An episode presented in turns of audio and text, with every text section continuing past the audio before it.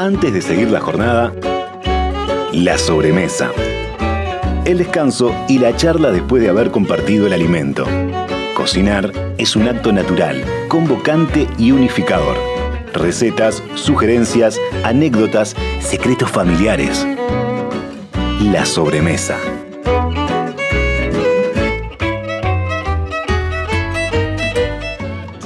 Presenta la sobremesa Productos Gourmet de Alimentos de Ambrosi. Más de 50 años en la mesa de los uruguayos.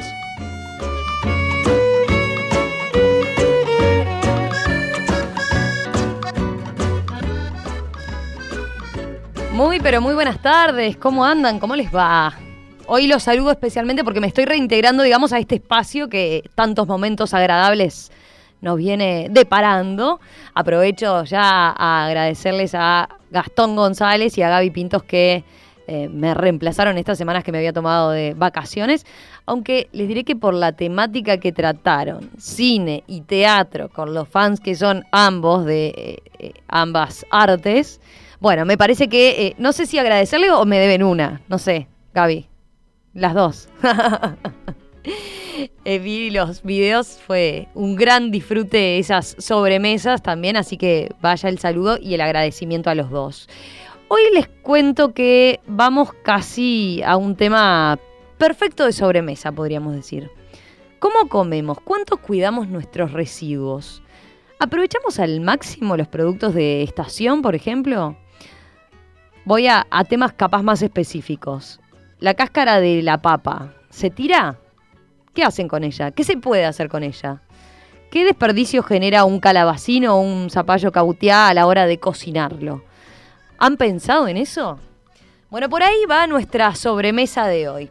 Tenemos, diríamos, a tres militantes, si me permiten el tema, de evitar desperdicios, de aprovechar todo de la mejor manera. Voy a los saludos, voy a los saludos y a las presentaciones. En primer lugar, Silvana Cabrera, que es autora de un libro que acaba de salir hace muy poquito, que se llama Aquí no se tira nada. Así se los voy a mostrar a la cámara. Con una calidad de imagen, de, en los contenidos ni que hablar, de esos vamos a hablar, pero además en la presentación, Silvana, bienvenida, ¿cómo estás? Bien, feliz de estar acá porque el hecho de que los medios puedan apoyar y que ustedes puedan apoyar periodistas, además que están hace muchos años en esto, este, esta militancia, como dijiste tú recién, es muy importante. Y más con dos personas que estoy compartiendo esta tertulia que están haciendo cosas por demás interesantes. Aquí no se tira nada, tiene la particularidad de que lo escribiste además con tu hija. Con mi hija. Guillermina Bauer. Eh, y el, claim, digamos, dice la cocina de los desperdicios y el consumo transformador.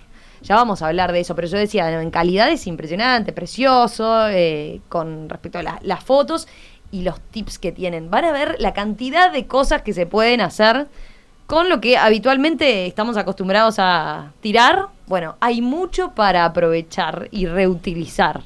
Ya hablaremos de eso. Voy a seguir con los saludos. Voy a seguir con los saludos. Andrea, Andrea Alba de Compost Ciudadano. Les adelanto que, eh, a ver, nosotros aquí en Radio Mundo somos clientes de, de, Compostaje Ciudadano. El equipo de la radio clasifica y deposita en un balde especialmente acondicionado todo lo que tiene que ver con la yerba, la cáscara de fruta, el café, las bolsitas de té. Todo lo compostable eh, que, que generamos va para ahí y, nos parecía bien interesante entonces, tratándose de este tema, conversar contigo, Andrea. Bienvenida, ¿cómo estás? Muchas gracias. Y clientes de los primeros. De los primeros. Apenas resurgimos con la idea. Mi pregunta iba ahí.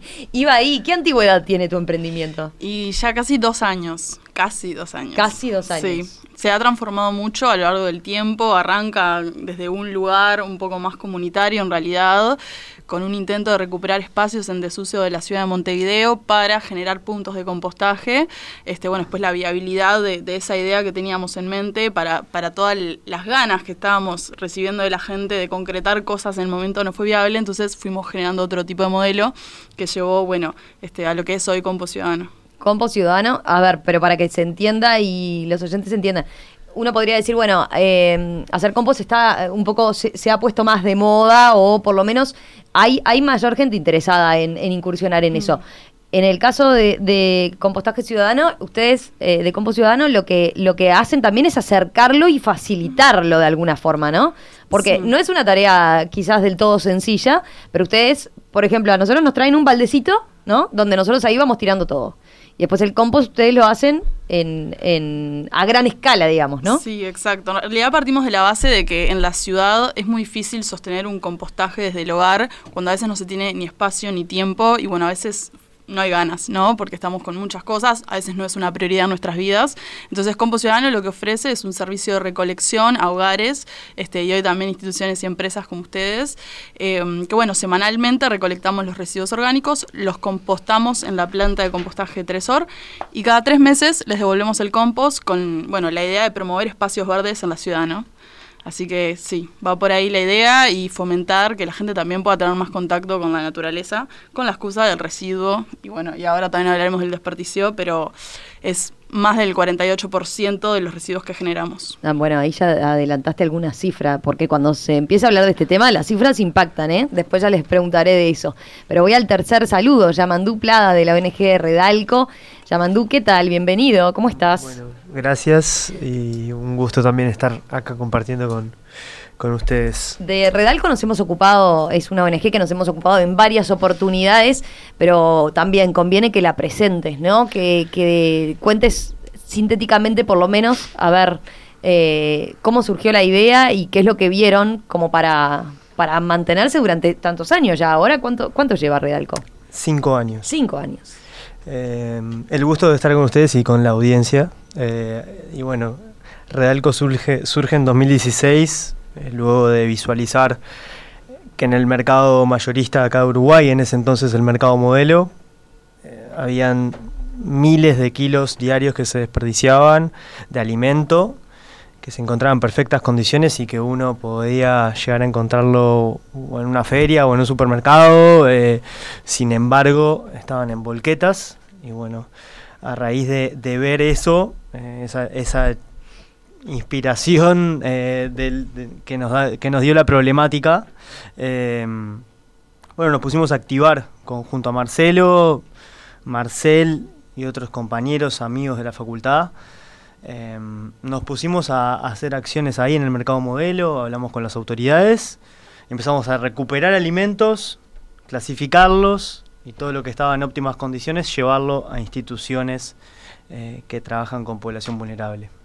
Básicamente Redalco, que significa Red de Alimentos Compartidos, es una red que se encarga de reducir el desperdicio de alimentos y construir acceso y seguridad alimentaria a poblaciones de contextos vulnerables socioeconómicos. Ya que hablaste de, frutas y verduras, capaz que lo podemos enganchar con, algo que dice el libro de Silvana. Me gustó el término este del bullying que le hacemos a, a los alimentos, ¿no? Contá, a ver, podemos explicar en qué eh, consiste el término bullying a los alimentos, porque no, seguramente no nos damos cuenta y lo hacemos a diario cuando, cuando vamos de compras, por ejemplo, ¿no? Lo que sucede es que hemos, este, llevamos al extremo el tema de la estética, ¿no? Eh, nosotros cuando pensamos en el los parámetros de belleza no están solamente aplicados a los hombres, a las mujeres, a eh, la industria textil, sino que hemos llevado justamente al punto de que los alimentos se someten a estrictos parámetros de calidad, de eh, se los calibra. Entonces, yo estoy muy vinculada desde hace muchos años a cadenas, a grandes superficies, y una de las cosas que veía era que, por ejemplo, las zanahorias nunca llegaban, que no fueran perfectas, todas iguales, parejas, ninguna con deformidad. Y la naturaleza es muy sabia y no tiene esas, o sea, eh, nos presenta eh, distintos tamaños, distintas formas todo eso fue quedando. Entonces, una de las cosas que a mí me preocupaba, y además, en, tú decías recién, Yamondú, que en el sobre todo a nivel profesional, hay también como un requerimiento a los este, proveedores, no, tráeme esto que sea perfecto, tráeme mm. esto que tenga tal tamaño, entonces todo el resto quedaba afuera. Y los que venden en el mercado muchas veces este, vendían lo que es visualmente de repente mejor y no desde el punto de vista de textura o de sabor. Y en ese momento, digo, yo quería darle un nombre a esto y no sabía sinceramente cómo decís deformidad. Dije, bueno, bullying alimentario, no es un término que exista para la comida, pero en una forma fácil de decir, estamos dejando afuera muchísimas este, productos por sus, sus su apariencia. A ver, eh, leyendo sobre el tema vi distintas cifras. Andrea recién mencionaba eh, algo de eso. Ustedes que están tan metidos en, en este asunto, eh, ¿a qué conclusión han llegado? ¿Cuánto llegamos a desperdiciar de, alimentos en, distintas eh, etapas, en distintas facetas? Puede ser, estamos hablando de frutas y verduras, ¿no? Pero también de, alimentos que van en la ladera y que está, llega el momento del vencimiento, o en las grandes superficies también, ¿no? Que saben que no le pueden vender al cliente algo próximo a, la fecha de vencimiento. ¿Qué, datos tienen ustedes? A ver, para entrar en, dimensión de lo que estamos hablando. Eh lo que se sabe de los datos que hay eh, es que un tercio al menos de todo lo que se produce en el mundo se desperdicia. Y acá en Uruguay la FAO, eh, que es el organismo de la ONU encargado de estudiar la alimentación eh, y la agricultura, hizo un estudio para nuestro país y develó que se desperdician al año 125 millones de kilos únicamente de frutas y verduras en un año y ustedes en Redalco hacen la, contracara de eso es la cantidad de gente que tiene esas necesidades alimentarias que, no se pueden cubrir, ¿no? Sí, eh, ahí va. Mientras se tira todo eso, hay previo a la pandemia también, la FAO eh, cuantificó en 250.000 personas las personas con inseguridad alimentaria. Inseguridad alimentaria es, podría explicarlo mejor un nutricionista que yo, pero mm, es falta de acceso, continuidad eh, a una alimentación equilibrada eh, con sus componentes, eh, ya sea de proteínas, de frutas y verduras, cereales y demás, bueno, de, de, una manera saludable. Em, hay muchísimas personas que acá en Uruguay que tienen una mala alimentación por falta de acceso o también por cultura. Nosotros si recuperáramos todos los alimentos que se desperdician de frutas y verduras eh, al año, podríamos darle tres platos por día a cada una de esas personas que lo necesita. Eh, ese es el cálculo que hicimos. Eh, hoy en día estamos constatando de que podemos llegar a muchas más personas con mucho y que hay muchísimo más alimento. Hoy en día estamos recuperando el 1% de lo que se desperdicia en Uruguay, según esta información de la FAO y estamos llegando casi que al 15% de todas las personas que lo precisan. Em, obviamente que siempre se puede aumentar la, cantidad, pero es una estimación bastante cercana que tenemos de la realidad. Em, y nada, volviendo al tema del desperdicio, se desperdicia, como decías vos, en, toda la cadena. Eh, más del 60% se desperdicia por este bullying eh, eh, estético. Mm. Se desperdicia en la producción y en la post cosecha. Eh, el 66%. Eh, en el restante, en el transporte, en la venta mayorista y en nuestras casas, se, desperdicia ese restante, digamos. Se estima que el 11% se desperdicia en nuestra casa. Eh, por eso, por comprar de más, por porque se te pone una parte fea y decís, está, ya está mal, o porque eh, eso, este, o porque vas con hambre al supermercado, increíblemente. Sí, bueno, eso eh, está bueno para hablar después de los hábitos que tenemos que empezar a cambiar, ¿no? Pero, a ver, ahí hablamos de la selección solo de la fruta, ¿no? Eh, Silvana, ustedes mencionan hasta la parte de la fruta o de la verdura que no utilizamos y que normalmente descartamos y tiramos, ¿no? Lo que pasa que en realidad este, cualquier fruta tiene la posibilidad, tú pensás en una cáscara de ananá y me vas a decir es inviable utilizarla. Este, la buena noticia es que hay industrias, por ejemplo los enlatados mm. llevan a un análisis por parte de las industrias en las cuales el, corazón, ¿viste? El, ananá tiene como este, sin el corazón, son redondas y no tiene este, la piel.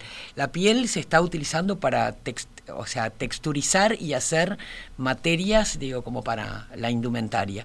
Pero además, a nivel doméstico, que es donde nosotros queríamos empezar, porque creemos que el cambio de paradigma este, viene ¿no?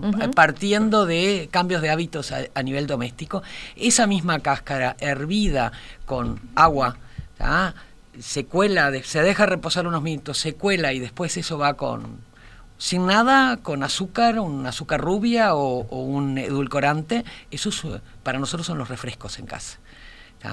El agua, la cáscara de kiwi pasa lo mismo. Entonces, ¿qué hacen, por ejemplo, con la cáscara de kiwi? Para que la gente empiece a tener así ejemplos son cáscaras que no son indudablemente, este, no eh, hemos probado hasta llevarlas al, al extremo y no las podemos cocinar y comer este, directamente. Entonces sí pueden ir a las aguas. Y esas aguas son el resultado de nutrientes, tienen todos los beneficios. Y es una forma de digerir líquidos naturales. Pero por otro lado, es la cáscara de banana. Con la cáscara de banana, nosotros con la banana madura la lavamos muy bien la envolvemos en papel plomo, como si con las papas, y la ponemos en la parrilla. La sacamos un poco de, azúcar o de miel, frutos secos, y es perfectamente. Es más, los países, los países del este, Caribe comen y consumen la banana con cáscara.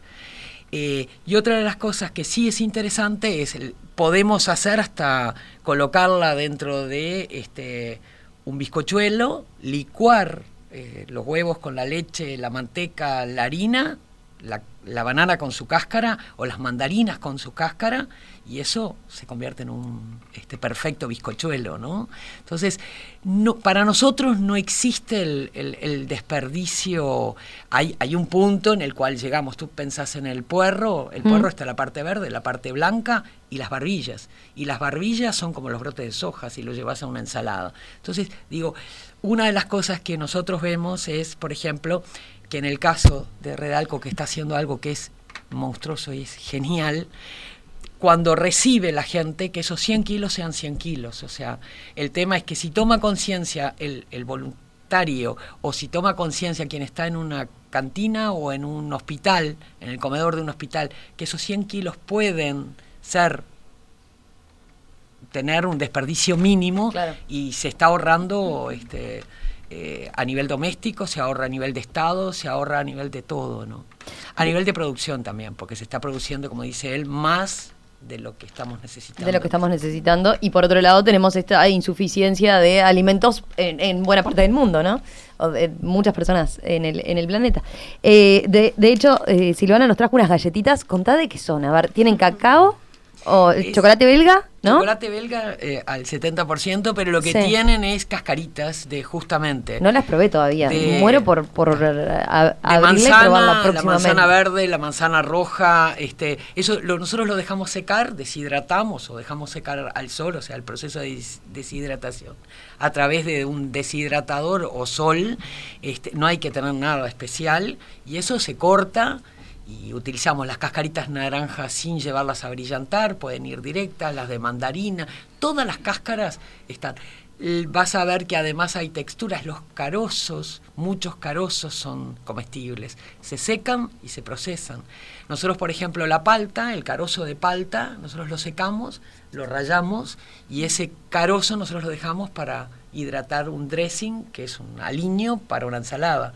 Entonces, hay por, el lado que lo mires hay un aprovechamiento. Andrea, en tu caso que estás en, lo otro, ¿no? En eso que no se puede aprovechar, eh, ¿qué, han, eh, a, qué conclusión han llegado ustedes de, qué es lo que tiramos, ¿no? ¿Qué es lo que terminamos tirando, ¿no? Y cómo se puede aprovechar más eso que tiramos. Sí, yo creo que es fundamental primero el, primer paso este de ver qué podemos hacer antes de tirar. Ahora mencionabas lo de la cáscara de la banana, bueno, el líquido que te queda de, lo que sirvió se puede usar mismo para regar las plantas, este, el, la propia parte de abajo del puerro lo pones en agua para, y lo plantás para que crezca otro, o sea, hay miles de pasos y cosas que podemos hacer antes de, de desechar. Este, volviendo un poquito al tema de las cifras, me parecía interesante, quería comentar que en Montevideo hoy se están desperdiciando 1.200 toneladas, o sea, hoy se está generando 1.200 toneladas de basura por día. Y el 48 aproximadamente, hay como cifras un poco, este, bueno, cifras que no se actualizan, ¿viste? Y, bueno, no, no, podemos decir que son tan precisas, este, pero el 48% de todo eso es orgánico. Y volviendo un poco al tema de, de, bueno, del acceso y demás, que claramente tiene que ver con un tema de, negocio también, que hace que ese acceso no, no suceda. Este, lo bueno de, de, si pudiéramos clasificar y generar ese compost es que también podemos generar nuestra propia huerta para acceder a nuestros propios alimentos. Eso es lo que me parece muy interesante. Eso, yo te iba a preguntar por ahí, eh, ¿cuál, ¿cuál dirías hoy que es la ventaja de, de hacer compost? Porque uno claramente lo que está haciendo es seleccionando la basura y eso no, va al depósito final de, donde van todos los, los residuos, ¿no? A Felipe Cardoso lo que está haciendo es seleccionando y cuidando para reutilizar de alguna otra forma. Pero ¿cuáles dirías eh, hoy en día, cuáles son las ventajas claramente de, hacer compost? Sí, bueno, primero eso, reducir la contaminación que se está generando por no tratar residuos. El compost, brevemente, que es un término que por ahí quienes estamos en el tema lo conocemos, pero el compost es el resultado de, de tratar los residuos orgánicos. Para obtener el compost hay que oxigenarlo semanalmente, este, bueno, hay que medirles la temperatura, hay que, hay que controlar ese residuo para que se llegue al compost. Si no se trata, lo que pasa es que se pudre, genera olor, contamina el aire, etcétera. Este, bueno, entonces, Esa debe ser la pregunta que te hacen en general, ¿no? ¿Eh? Sí, bueno, el olor. sí, la del olor y bueno, los mosquitos, ah, pero me va a generar problema con los vecinos. Ahí siempre es un tema de cómo nosotros nos vinculamos con el residuo. Obviamente, si lo vamos a dejar estancado en un tacho tres semanas, claramente va a generar olor. Pero ahora, si lo oxigenamos, lo tratamos, ahí sí este, vamos a obtener el compost. Que bueno, una de las ventajas, primero es eso, reducir la contaminación. Después, este, visualizar que es posible este, revalorizar algo que, un residuo que generamos nosotros, porque nosotros somos responsables del tipo de residuo que generamos, este, mm, bueno, en un, en un abono que, que, se puede utilizar para tener tu propia huerta, que a veces eso también lo vemos muy lejano, ah, vivo un apartamento, ¿qué voy a hacer? No, hoy en día la huerta puede ir en todos lados, un cajón, Conseguiste un cajón de feria este, y ahí y ahí vas poniendo, y bueno, y no hay nada más lindo creo yo que consumir algo que que bueno que, uno, que uno, plantó y, ¿no? y lo va lo va cuidando sí sí bien Participa de la sobremesa. WhatsApp 091 52 52 52. Arroba Radiomundo 1170 en Twitter y en Instagram. Ya seguimos en esta sobremesa hablando de residuos y desechos que son alimentos. Eh, tengo varias preguntas ya de los oyentes para trasladarles, así que a la vuelta volvemos con eso. Cuando los ingredientes están buenos, comer rico es una papa. Pulpa de tomate gourmet, del envase directo a tu plato. Elegí alimentos de Ambrosi, productos uruguayos. Participa de la sobremesa. WhatsApp 091 52 52 52. Arroba Radiomundo 1170 en Twitter y en Instagram. Presenta Pedregal. Vino Pedregal va bien con todo.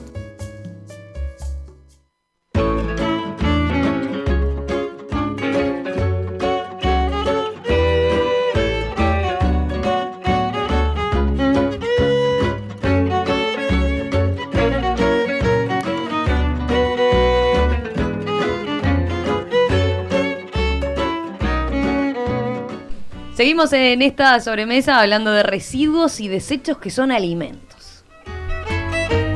¿Cómo manejamos nuestros residuos a nivel domiciliario? ¿Aprovechamos los alimentos que compramos? ¿Qué hacemos con las cáscaras de banana, con las hojas de remolacha, con las cáscaras de papa y boniato? ¿Qué hacemos con los miles de kilos de yerba y café usados, por ejemplo, en el día a día? Bueno, de eso estamos conversando en esta sobremesa con Silvana Cabrera, coautora del libro Aquí no se tira nada Yamandu Plada de la ONG Redalco, que tiene como objetivo eso, recuperar frutas y verduras, eh, que después entonces llevan a lugares que están necesitando justamente estos alimentos, y Andrea Alba de Compost Ciudadano. Yo les decía que tenía preguntas. A ver, miren, miren por dónde van las consultas de los oyentes. Uri dice, mm, la industria ¿No utiliza frutas y verduras con problemas de estética, de esas que se le hacen el bullying? Consulta él. Me imagino que sí y no, y no le hago tanto bullying a los alimentos. Me imagino que la industria debe aprovechar esos alimentos discriminados, dice. Sí. Eh, algunas sí, algunas te diría que, que, no, no es este que todas, porque también depende cuál es el destino que le van a dar a esos este, productos.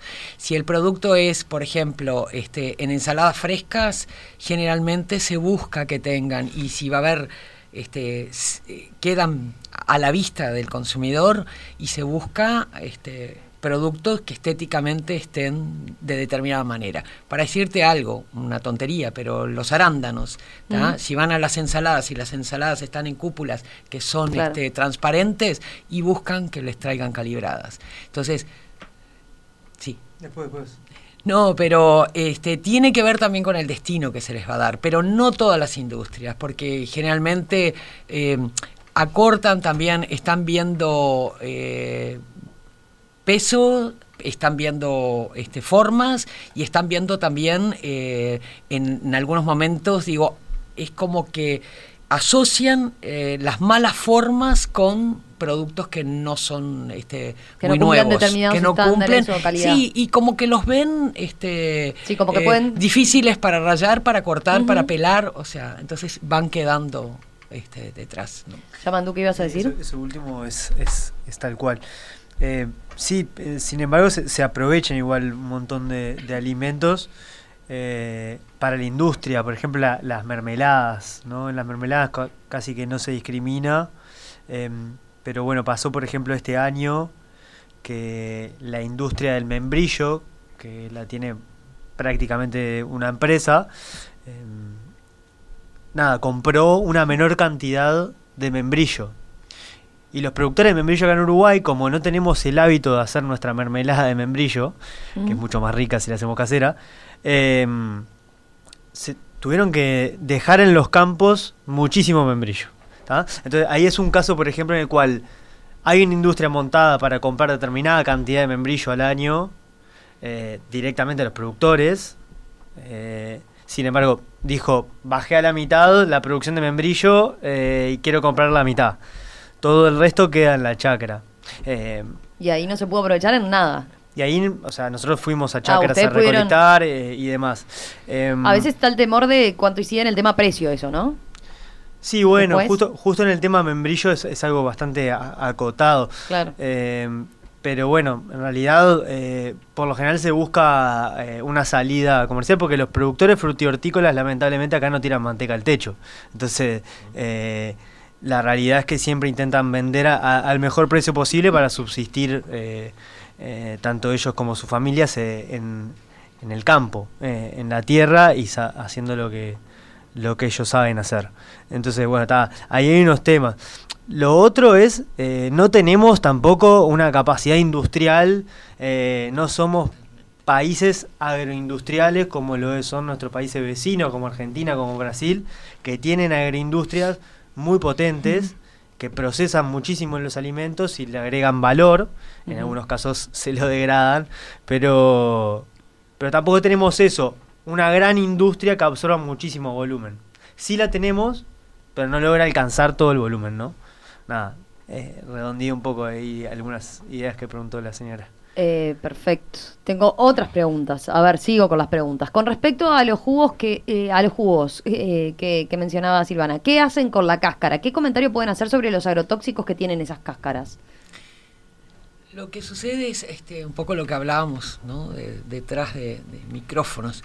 Este, las frutas y verduras son esponjitas, digo, cuando el agrotóxico este, está, y eso lo he consultado mucho, nosotros trabajamos mucho con Facultad de Química, este, también hay que tener este, claro que el agrotóxico penetra y está también en las pulpas. Entonces yo creo que lo más importante acá es tomar conciencia de dónde compramos se está haciendo mucha hincapié en el tema de la trazabilidad, ¿no? Entonces, este, tenemos que ser muy conscientes, dónde compramos, a quiénes compramos, conocer, digo, y acercarnos a, al productor o en hoy en este los ejemplos, ¿no? De ir a, o a la UAM o al MAC, digo que son dos mercados este, grandes, o ir a un productor al cual podemos acceder. A veces podrán decir no tenemos tiempos, pero hay, hay determinados este, lugares que garantizan este, eh, justamente esa trazabilidad. Cada vez más creo que para mí el consumidor está recorriendo un camino este, que de exigencia, ya al consumidor este, no se les da cualquier cosa. Bueno, los este, también son un ejemplo de lo que se viene, ¿no? El tema de mirar y decir, esto tiene exceso de azúcar. Bueno, a las frutas y verduras les pasa también. Ya empiezan a ver caras, quién lo produce, de dónde viene, cómo viene. Hay países en el mundo donde hay toda una trazabilidad y me tienen que contar de dónde viene esta naranja, por ejemplo. Bueno, eh, yo quería preguntarles de eso. ¿Qué, les parece eh, cómo estamos en ese sentido como, como consumidores? Eh, en cuanto a, los hábitos. Claramente en los últimos años se ha ganado en, ese tipo de, de conciencia de estos temas, ¿no? Pero todavía si comparamos a nivel internacional, capaz que nos falta, ¿no? ¿Cómo la ven? A ver, experiencias a nivel mundial. Sobre pérdidas y desperdicios eh, acá en Uruguay, y bueno, ahora se viene creo un gran hito para nuestro país, que es la ley mm. que previene el desperdicio de alimentos. Es un primer acercamiento a, a encontrarles vueltas con el sector productivo para que no tiren tanto. Em, ¿En qué va a consistir el, el, eh, proyecto? Bueno, eso es... La, la realidad es que no, no podría detallar demasiado porque no tengo el proyecto final, eh, se está manejando en, el Ejecutivo ahora. Em, pero bueno, básicamente es em, encontrar mecanismos con los, con los con el sector productivo mediante algún tipo de incentivo eh, para que no tire y para que ese alimento, si está en perfectas condiciones, sea canalizado a una institución, a una ONG que ella lo canalice a como Redalco. O sea, lo, que hace Redalco acercar eh, puntas, digamos, acercar producción y, necesidades insatisfechas por otro lado, que se agilicen esos mecanismos para evitar desperdicios. Esa, esa es la, la, intención que tiene la ley. Eh, ojalá que, que, empiece a funcionar y que se empiece a aplicar, eh, pero bueno, hay, hay, hay detalles a obviamente a seguir afinando con la práctica, ¿no? Las leyes no nacen perfectas eh, eh, para, ejecutarse. Pero además de eso, bueno, creo que, que nuestra experiencia creo que también eh, está, es muy positiva, o, al menos así lo, lo entendemos nosotros, y creo que nos posiciona en términos relativos, ¿no? En términos de cantidad de producción en, en nuestro país y de la incidencia que estamos teniendo en las personas que, que más lo están necesitando, eh, estamos posicionando de una manera bastante bien en términos, en esos términos respecto a prevenir el desperdicio y, acercárselo a, las personas que lo precisan. Obviamente que hay casos, el Banco de Alimentos de Perú, eh, algunos bancos de alimentos en Argentina que, vienen haciendo un gran trabajo, pero claro, los volúmenes allá son, son otros eh, y, las personas que lo necesitan también son otras. ¿Cómo, ¿Cómo funciona básicamente el Banco de Alimentos? Eh, un banco de alimentos es como una, organización como Redalco. Eh, en muchos casos no discriminan entre, entre frutas, verduras y productos industrializados. Eh, entregan lo que consiguen, digamos, a instituciones beneficiarias. Puede incluir, por ejemplo, productos que están próximos a la fecha de vencimiento pero que no se pueden consumir como... O sea, eh, sí, involucra eh, productos envasados, por ejemplo, los bancos de alimentos. Acá en Uruguay está el Banco de Alimentos Uruguay, eh, que canaliza principalmente productos secos y, eso, productos de, la industria. y bueno, ellos también, con esa lógica de pronto a vencerse, porque muchas veces el etiquetado no quiere decir necesariamente que, que esté mal, sino que te ponen un margen preventivo eh, o, deseable. Es deseable que se consuma entre tal y tal fecha. Eh, entonces hay muchas cosas que se tiran y, no están mal. Entonces, bueno, para eso creo que están este tipo de banco de alimentos. Nosotros eh, desde Redalco nos enfocamos en el problema de las frutas y las verduras, porque vimos que si también el mapa de Uruguay es que el consumo de ultraprocesados eh, que genera un montón de, problemas de salud eh, gravísimos, eh, ha crecido, en toda Latinoamérica ha crecido, eh, y tiene que ver también con que las personas que tienen menor poder adquisitivo, en vez de comprar frutas y verduras, optan por un alimento ultraprocesado mucho más barato. Em, y eso determina de que haya mucha más obesidad, ¿no? En Uruguay hay 4 cada 10 niños obesos eh, y un montón de otras enfermedades no transmisibles eh, ocultas eh, y que y que generan de que en Uruguay realmente en esos indicadores estemos rankeando bastante mal.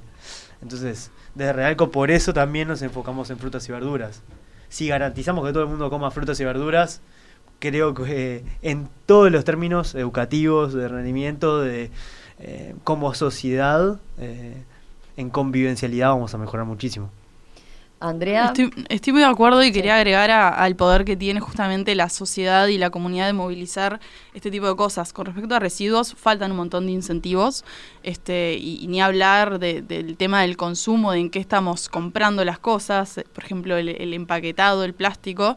Este, hoy una persona, una empresa que quiere traer envase compostable, este, tiene que pagar lo mismo que alguien que quiere traer la espuma plus, pero bueno este tipo más, perdón, este, por lo que se hace inviable de que de, fomentar las buenas prácticas también, ¿no? Hoy, es más barato comprar espuma plus este, para un empresario que un envase compostable, entonces es muy difícil que si no hay incentivos justamente, este, que eso cambie.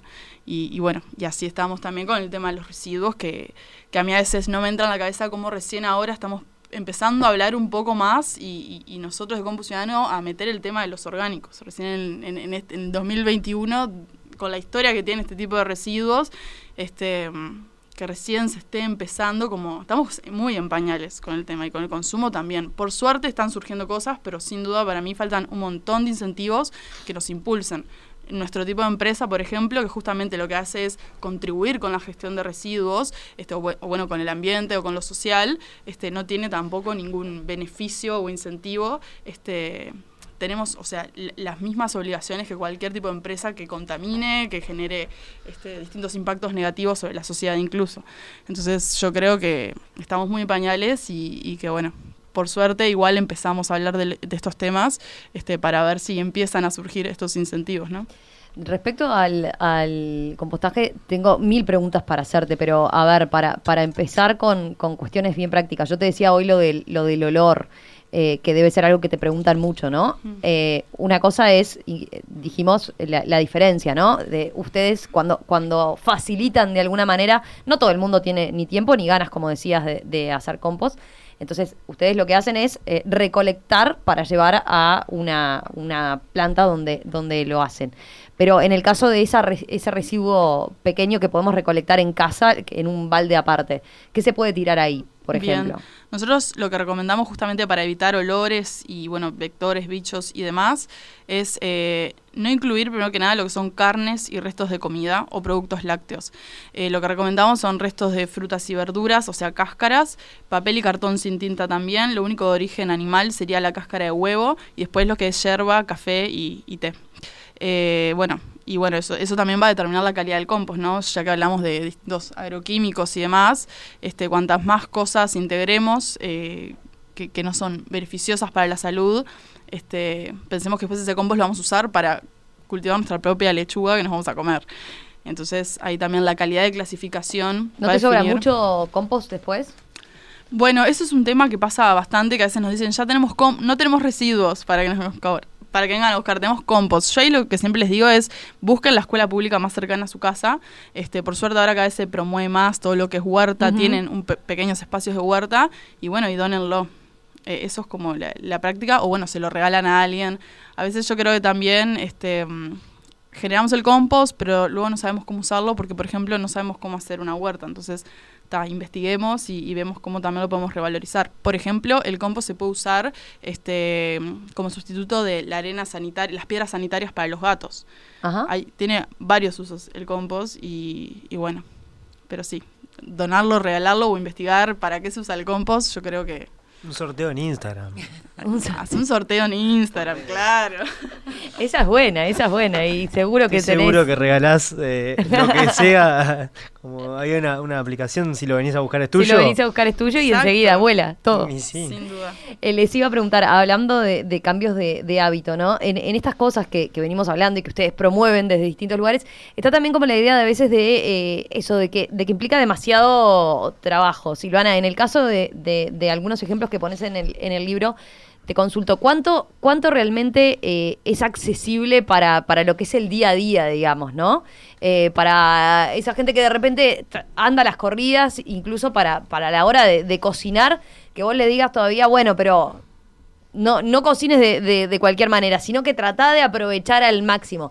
Eh, ¿cómo, ¿Cómo se cambia esa, cómo se cambian esos hábitos? Eh, yo creo que es al revés, es hasta mucho más fácil, porque si yo tengo que pelar una papa, o sea, la lavo, la pelo, este, y después veo, tiro las cáscaras, utilizo este, el, o sea, el relleno, entonces utilizo, digo, este, el resto. Entonces, lo que sucede es que en este caso te estás evitando el proceso de tener que este, pelar. Entonces, al no pelar, digo, hay un beneficio en tiempo, ¿no? No solamente en dinero, que estamos hablando. Nosotros pesamos con mi hija este, en este proceso. Cada una de las recetas están probadas tres veces.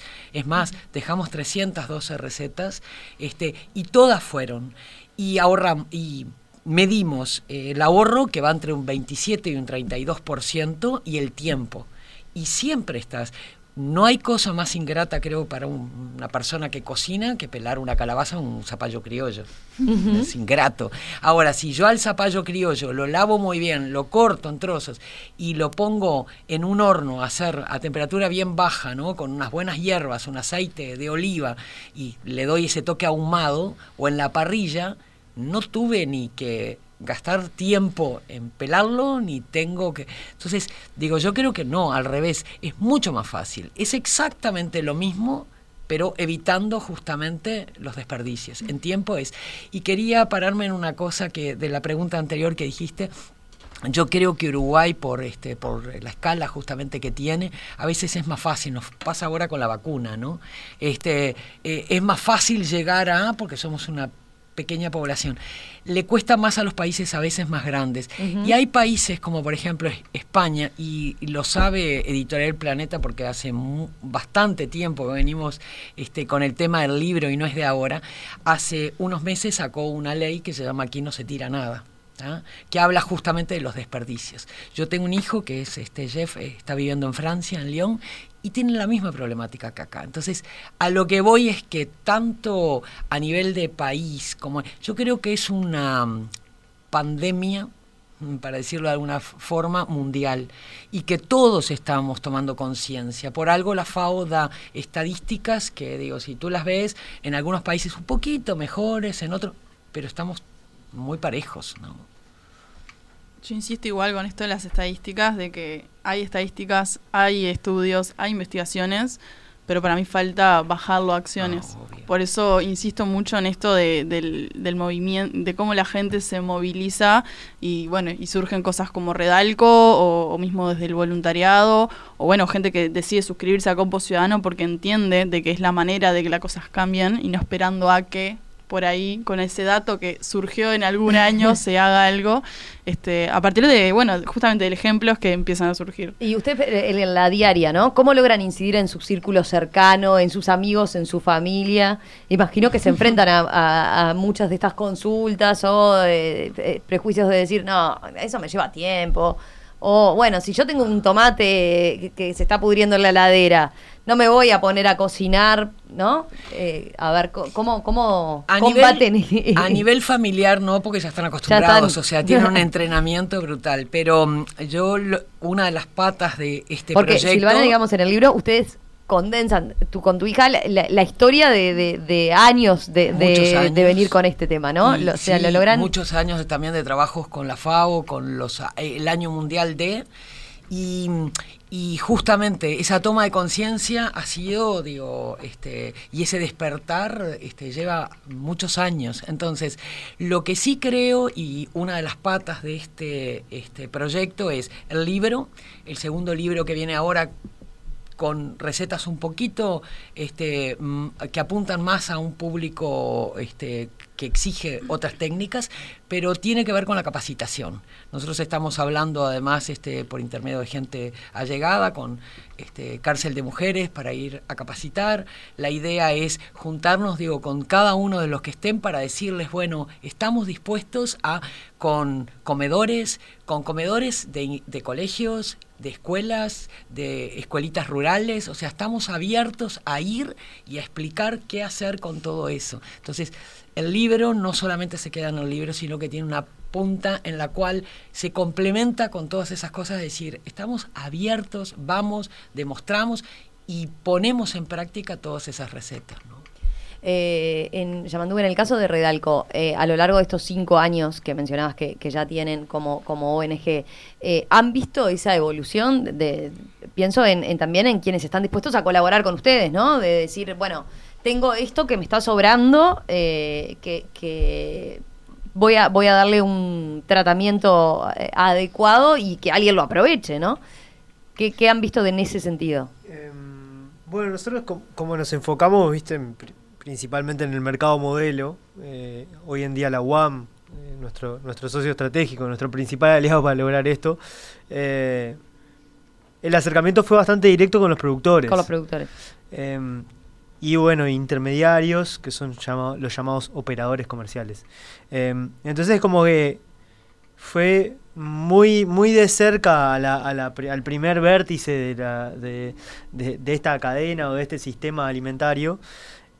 Y eso nos, o sea, también nos acercó a una gran escala de alimentos. Eh, a veces nos pasa de que mucha gente nos escribe si tengo un cajón de algo. Sí. Y claro, nuestra logística no, no está No, no, preparada para claro. levantar un volumen tan chiquito y tan disperso en toda la ciudad. Eh, quizás si, si lo tiene fino Compo Ciudadano. em, nosotros eh, estamos más eh, abocados a levantar grandes volúmenes dentro del mercado mayorista y en las chacras de los productores. Ya sea yendo a buscar o que el productor nos lo traiga. Eh, y bueno, y, haciendo también jornadas de voluntariado, tanto en la UAM como en las chacras, eh, levantando los alimentos. Eh, lo, que, lo que sí Redalco ha tenido un, como un gran acercamiento con estos productores y con, con operadores comerciales a raíz de, de- de la pandemia.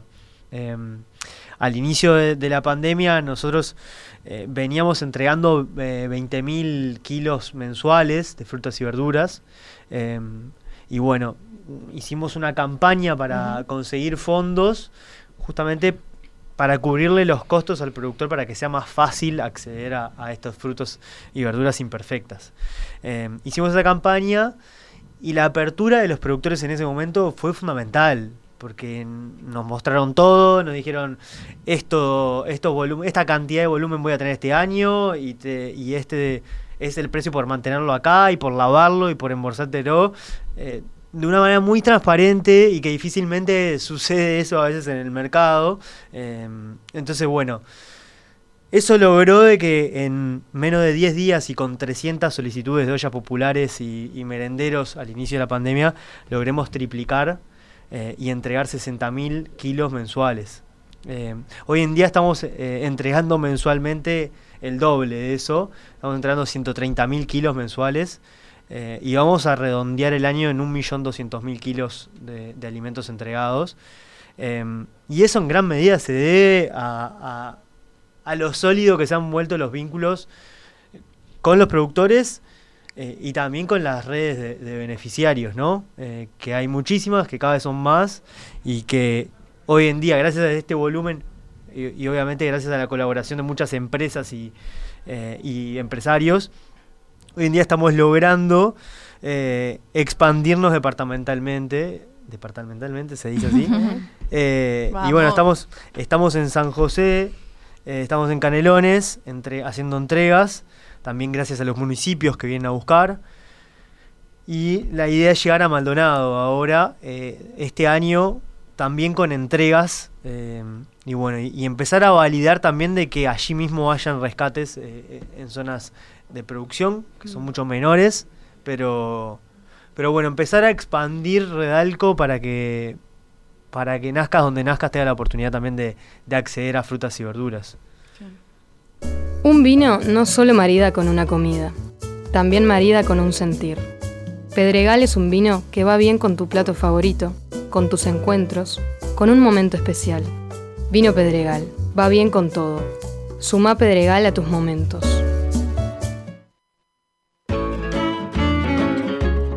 Escucha todas las sobremesas en radiomundo.uy.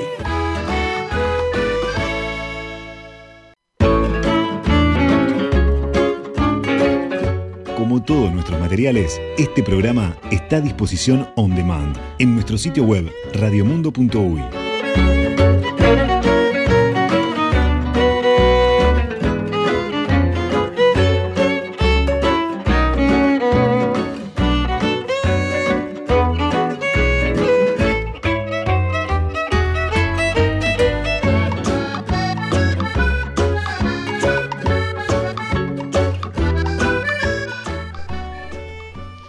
Bueno, hoy seguimos aquí en esta sobremesa con Silvana Cabrera, Yamandú Plada y Andrea Alba, hablando de residuos y desechos que son alimentos. Como todos los invitados que pasan por la sobremesa, les pedimos siempre la previa recetas, así que supongo que habrán venido con recetas y tendrán en cuenta algo de todo esto que venimos hablando. Van a predicar con el ejemplo, imagino. Mira, Silvana, tengo eh, fotos, por ejemplo, de María Luisa que estaba Mira, me mandaba la, la, imagen del libro, la imagen del libro y dice que, eh, bueno, ya intuía en la previa que, iba a estar muy buena la, la sobremesa. Decimos, dice, estamos a full ensayando con las propuestas que tiene el libro, con la barra de amigas. Se ve que después comparten, ponen en común ahí cómo te fue con esto, cómo te fue con aprovechar tal cosa, cómo te fue con lo otro. Bueno, a ver, cuéntenos con qué se vinieron, con qué... Eh, el, empezamos contigo llamando con el helado. Este, Primero que nada, eh, voy a invitar, eh, me voy a hacer eh, autobombo a Redalco, digamos, que, entren a, Redalco UI en Instagram o en Facebook, que ahí vamos subiendo algunas, algunos tips, algunos videos que distintos referentes de la gastronomía montevideana van, van tirando piques de cómo aprovechar determinadas cosas. Si entran ahí a nuestro perfil, a los reels, van a ver cómo aprovechar eh, el verde del puerro, que a veces en la feria suelen tirarlo y es algo muy bueno. Y bueno, algunas formas creativas también de utilizar las cáscaras y, demás. Buenísimo. Em, pero yo vengo una, una sencilla que la vengo aplicando bastante seguido y que ahora se, se viene el calor. Eh, hoy, hoy no parecía que se viniera el calor, pero se viene el calor. Y algo muy interesante para hacer ahora es helado. Entonces, bueno, cuando las bananas se maduran, em, lo que básicamente hacemos en casa es pelamos la banana, eh, troceamos esa banana madura, la ponemos a congelar, después la, sacamos del freezer, licuadora, eh, y ahí le pones un poco de cacao, si tenés cacao eh, al 100%, mucho mejor el mejor cacao que puedas. Y nada, ya, ya el azúcar de la banana, al estar madura, ya no necesita agregar más azúcar. Entonces, un poco de cacao, si le podés poner eh, frutos secos como castañas, almendras, maní, girasol, lo que haya, eh, mucho mejor. Y bueno, tenés eh, Después del licuado le agregas eso, vuelve un ratito al freezer, unos 10-15 minutos, y ya tenés un helado pronto de banana y chocolate. Buenísimo, buenísimo, me, quedé con las ganas. Qué rico y qué Ahora que eso, súper fácil, súper fácil y es una forma de aprovechar. Si ustedes se perdieron la receta, las explicaciones o demás, y ahora con, con, con la que va a dar Andrea y con la que va a dar Silvana, eh, tengan en cuenta que como siempre están en las redes de Radio Mundo, ahí tienen todos los detalles porque les pedimos siempre el paso a paso paso y demás para cumplir y que bueno, y cualquier cosa los reclamos van por ahí también. Así que a mí me gustó. Eh, en el caso de Silvana viene con un pan de banana también, banana madura para aprovechar cuando con y con cáscara. Eh, pero con el chutney de cáscara de sandía mm, me mataste. Ahí esa sí que es original, original, ¿eh? ¿Fácil o no? En realidad, este, la parte blanca que desperdiciamos, que es un porcentaje altísimo dentro de este, la sandía, si tú le sacas, obviamente hay que eh, sacar y llevar al compost la parte verde que es muy finita. Esa parte blanca se, puede. hacer, este, se puede empanar y hacer en milanesas, se puede hervir, o sea, la, la procesás igual eh, que en este el zapallo en almíbar, exactamente igual. Y yo te desafío que cuando termina parece que estás comiendo zapallo en almíbar, porque tiene un sabor muy parecido, se vuelve color té y queda con una textura muy similar. Este, la parte del blanca de la sandía es espectacular realmente. Entonces tenés la parte que comemos habitualmente, la verde va al compost y la blanca se utiliza. Esa parte blanca también puede ir a un jugo detox, puede ir a lo que se te ocurra, va al la procesadora va a la licuadora y se utiliza. Y yo con respecto, me voy a parar en, lo que decías recién del tema de, los helados, también se puede, por ejemplo, la banana pero con cáscara, colocarla en, un, este, en una licuadora con una latita de leche condensada, licuar y llevar a la heladera más nada, a llevar al freezer y ahí tenés un, helado. Este, entonces hay muchas, las cáscaras de, de, por ejemplo, del kaki, que son espectaculares y la gente lo pela el kaki. Sí. Digo, Este, también eh, procesadas licuadas con este, una leche condensada o con una leche vegetal, ¿tá? y huevos de repente batidos, este, a eh, las claras batidas a nieve. Entonces hay muchísimas recetas como para hacer. Y Bien. hasta con la cáscara de huevos. Perfecto. Bueno, y en el libro tienen un montón más. Sí. ¿Cuántas eran? 200 y... 286. 86. Tres veces probadas cada una, así Todas. que todo garantizado. Eh, Andrea, ¿sacaste alguna idea? Me encantó la respuesta de Andrea. Muy sincera, además, cuando le preguntamos por la receta, porque dijo: Prefiero que me cocinen, soy pésima en este punto.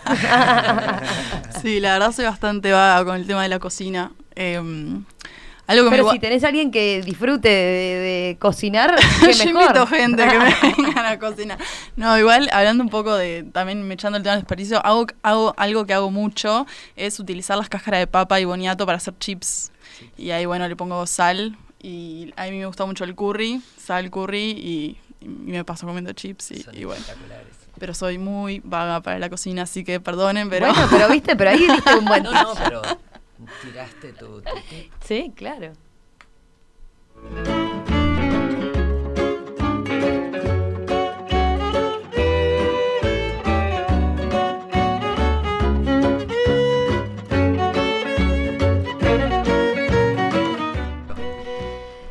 Andrea Alba, de Compo Ciudadano, Dupla de la ONG Redalco y Silvana Cabrera, coautora del libro Aquí no se tira nada. Muchas gracias eh, a los tres, ha sido un placer tenerlos por acá.